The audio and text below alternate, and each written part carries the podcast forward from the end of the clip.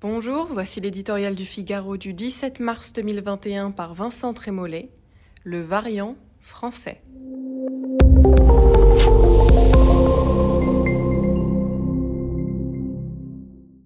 Fera-t-on un jour le terrible bilan du principe de précaution?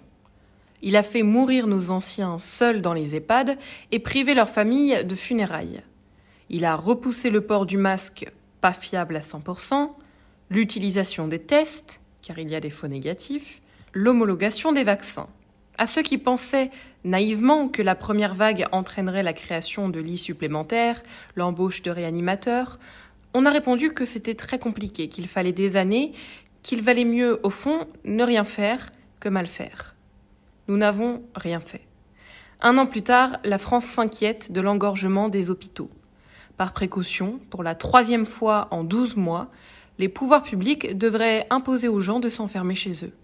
Pour couronner le tout, 30 cas de thrombose sur 20 millions d'Européens ayant reçu une injection du vaccin AstraZeneca ont provoqué, par précaution et injonction allemande, sa suspension pour quelques jours.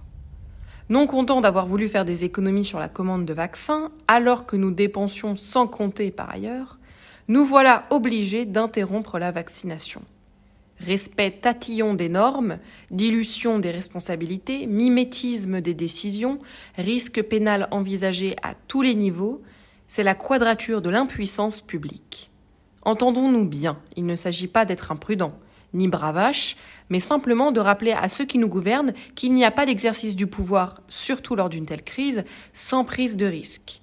Aux citoyens infantilisés qu'il n'y a pas d'existence sans danger. Pendant ce temps, Boris Johnson avance au grand galop. Homologation plus rapide, espacement de doses, maintien du vaccin AstraZeneca. Dans son pays, on compte aujourd'hui près de 25 millions de premières injections contre 5 millions chez nous. Des précautions, encore des précautions, toujours des précautions.